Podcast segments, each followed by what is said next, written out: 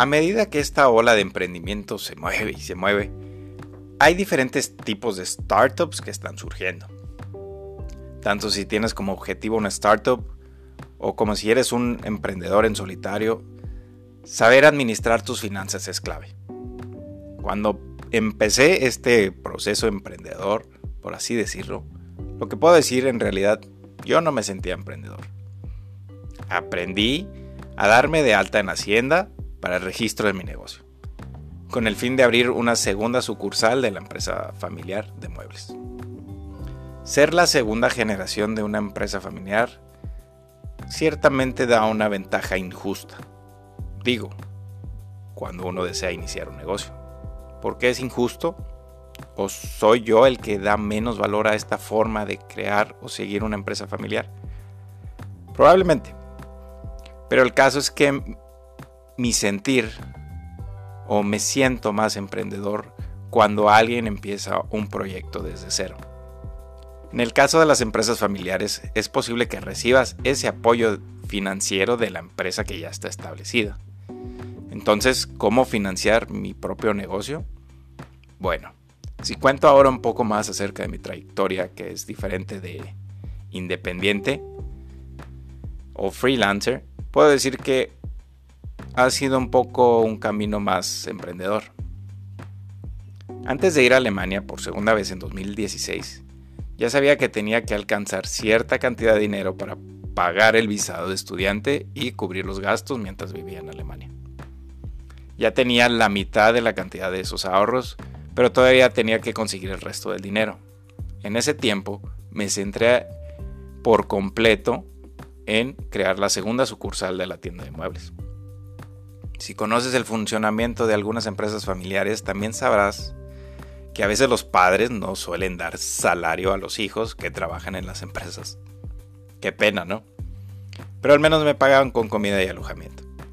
Así que básicamente mi tienda se centraba en reinvertir para hacer crecer esa tienda. Eso fue lo que dijo mi madre, pero yo tenía también la mirada puesta en volver a Alemania. Como yo sabía que la administración financiera no era un punto fuerte de mi madre, decidí ser consciente y tomar control sobre las finanzas de mi propia tienda. Yo reservaba el 5% de los ingresos mensuales para crear una reserva de efectivo y también estaba pagando a tiempo a los proveedores. El negocio funcionaba bien, pero todavía tenía la espina de querer ir a Alemania. Cuando finalmente me aceptaron para estudiar en un máster en Heilbronn, yo efectivamente necesitaba dinero. Y dije, mierda, voy a tener que tomar esos ahorros del negocio y usarlos como el depósito para la visa. Cuando le contesto a mi madre, claro, se limitó a responder con un, bueno, ahí está tu sueldo. Lo que en realidad comenzó como un simple ejercicio de ahorro se convirtió en una salvación financiera para obtener el visado de estudiante alemán. Ahora que han pasado los años y después de un duro 2020, cuando ya estaba trabajando en Alemania, tuve una reunión con mi jefa en la que le pregunté si podía ser freelancer desde México. Lo que podría haber sido considerado una simple reunión, también eventualmente podría ser considerada como ya sea una charla de amigos o incluso como una presentación de negocios. Depende de cómo se vea. ¿Quién iba a decir que ahora que estoy de vuelta en México después de cuatro años en Alemania, mi empleador también ahora sería como mi socio de negocios, como también se quiera ver? y ahora se siente casi más como una experiencia emprendedora, ya que no necesita el apoyo de las finanzas de mi empresa familiar para tener este mini startup y seguir desarrollando mis servicios de marketing. De lo que he aprendido ahora como freelancer es que los ingresos que obtengo sí tengo que reinvertirlos en fuentes que me generan más ingresos.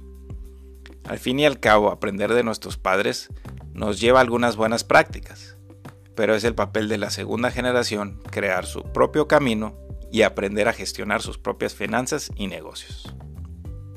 Gracias por escuchar.